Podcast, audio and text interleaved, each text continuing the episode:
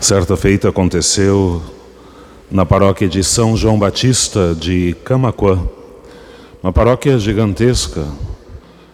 Eu trabalhei lá como diácono. Depois a paróquia foi dividida, se criou a paróquia do município de Chuvisca, mas antes a comunidade tinha 70, a paróquia tinha 72 comunidades. Uma loucura.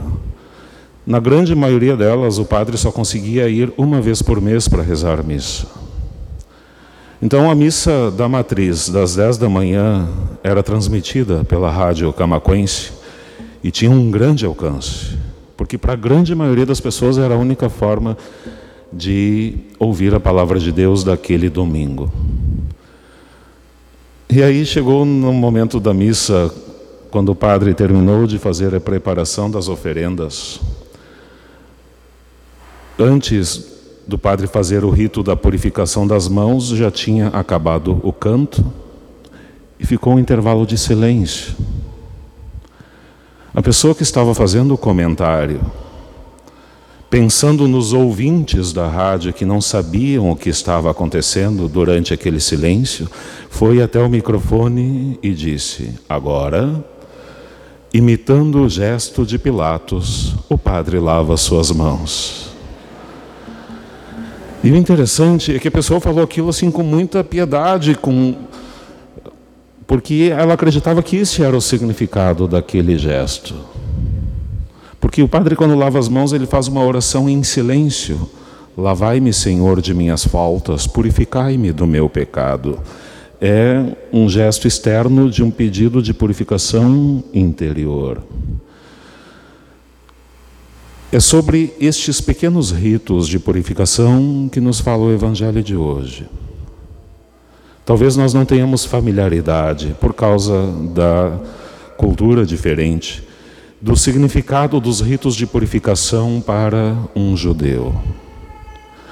Ele usa-se de uma jarra de 25 a 30 centímetros de altura, feita de geralmente de cobre ou de alumínio, mas sempre de metal com duas alças. Porque quando ele toma a jarra com uma mão, aquela mão ainda não foi purificada, ele purifica a outra mão, e agora esta mão já purificada, então, para não pegar na alça que está impura, ele pega na outra alça, purifica a outra mão, com os dedos sempre abertos, para que a água escorra por entre os dedos sem anéis, para que a água cubra a totalidade da pele. E nos dias de hoje se costuma fazer este rito até a altura do pulso. No tempo de Jesus, o costume era até a altura do cotovelo. Terminada esta é uma tríplice ablução que se faz em cada mãos, se esfrega as mãos ainda molhadas uma na outra se ergue as mãos para o alto e se reza esta oração.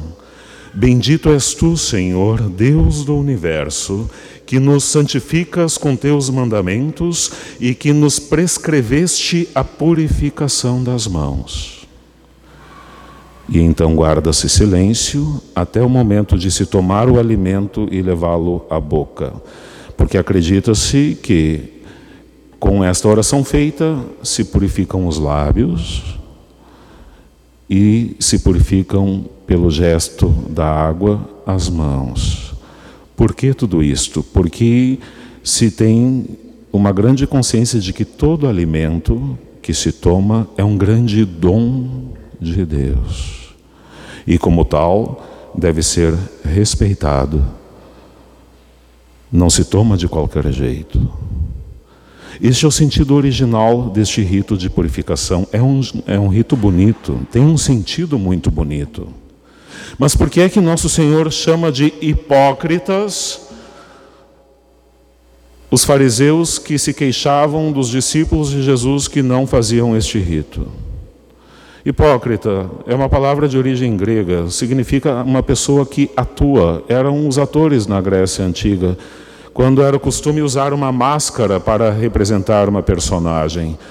Num tempo em que as mulheres eram proibidas de encenar, isso era permitido aos homens, inclusive quando se precisava de uma representação feminina, se usava então uma máscara com traços femininos. Quando se precisava representar uma pessoa triste, usava-se uma máscara com traços tristes. Diferente de hoje que se usam as expressões faciais. Então, hipócrita era aquele que usava uma máscara para representar. Este é o sentido original e depois assumiu um sentido mais pejorativo para se referir às pessoas que representam para os outros algo que elas não são de fato.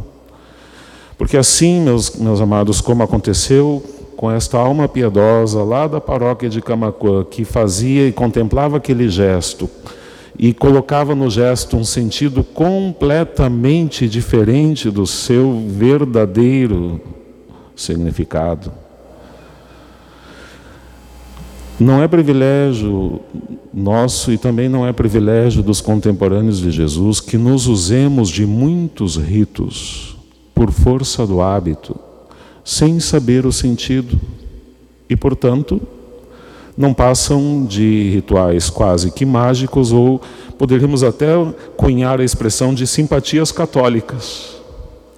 Porque fazemos o gesto damos importância ao rito em si e não compreendendo o seu significado, ou, mesmo que o compreendamos, muitas vezes não assumindo no nosso coração o significado que está no rito,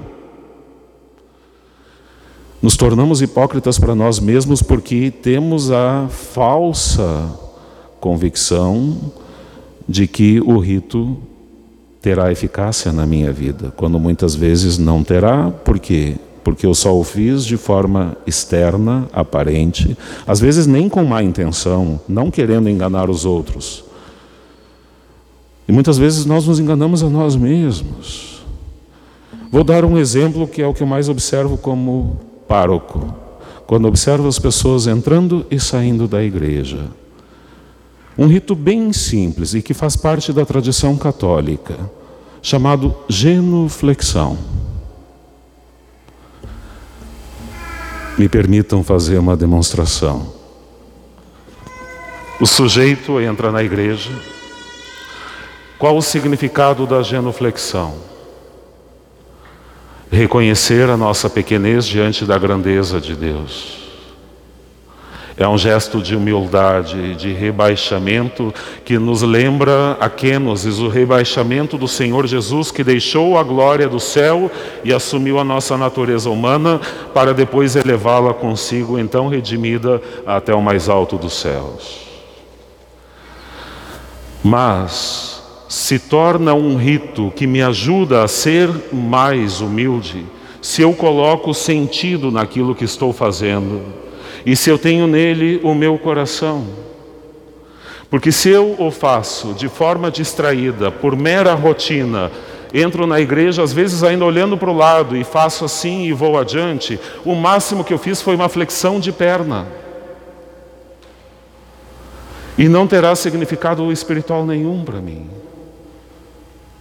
Não terá, não me ajudará a crescer em nada.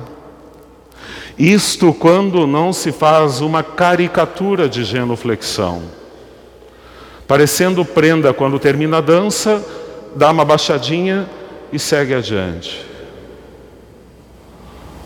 Pois se a saúde não nos permite fazer uma genuflexão bem feita, façamos então uma reverência profunda. Mas, de novo, é importante que estejamos atentos ao que estamos fazendo e assumamos o sentido daquele rito no nosso coração. Caso contrário, nos tornaremos tão hipócritas quanto aqueles que, por mero costume, no tempo de Jesus, faziam a purificação das mãos, mas não purificavam o seu coração. Porque, meus amados, nosso Senhor nos alerta: o que torna impuro o homem não é o que entra nele vindo de fora, mas o que sai do seu interior. E o inverso também é verdadeiro: o que nos torna puros não é o que vem de fora, mas aquilo que brota de dentro de nós. Por mais santa e pura que seja a realidade que nos vem de fora, se não for assumida na nossa liberdade, no coração e com a inteligência, Por mais santa que seja esta realidade, ela não terá eficácia na nossa vida. Pode ser inclusive o Santíssimo Sacramento. Se eu o recebo de forma automática, sem colocar ali o coração, sem antes recobrar a minha comunhão com Deus através da confissão sacramental, sem estar em comunhão com o meu próximo, Sim, porque a igreja, os membros da igreja recebem o nome, no mesmo nome do Santíssimo Sacramento, o corpo de Cristo. Se eu não estou, não procuro cultivar, fomentar a comunhão com Deus, com o próximo, por mais santa, e é a fonte de toda a santidade, por mais santa que seja a Eucaristia, não vai me santificar em nada. Porque nosso Senhor, respeitando a nossa liberdade, não mete os pés para arrombar o nosso coração e a nossa alma. Pelo contrário, acabamos comungando a própria condenação, porque o fazemos de forma leviana. Então, meus amados, percebamos que só no que diz respeito à missa são diversos pequenos ritos e que podem ser vazios se não os conhecemos e, conhecendo, os assumamos e procure, procuremos vivenciá-los. Daí também a necessidade de estudarmos, nos aprofundarmos, conhecermos os detalhes. Um alerta de spoiler. Acabamos nos apaixonando, porque é muito lindo. Peçamos a Nossa Senhora a graça de não sermos contados entre estes que Nosso Senhor chama de hipócritas. Que não aconteça conosco de fazermos os ritos, por mais santos e piedosos que sejam, somente de forma externa, enganando os outros e a nós mesmos. Que ela nos ajude a assumirmos os ritos com o coração, com a inteligência, com a alma, com todas as potências do nosso ser. Ela é a toda pura,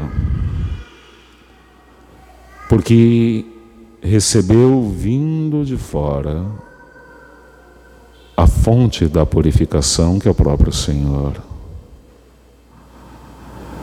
Santo Agostinho diz que antes dela acolher o Senhor em seu ventre, o acolheu em seu coração, o concebeu em seu coração. E nos diz ainda Santo Agostinho que se nós não podemos imitá-la pela segunda concepção, podemos imitá-la pela primeira.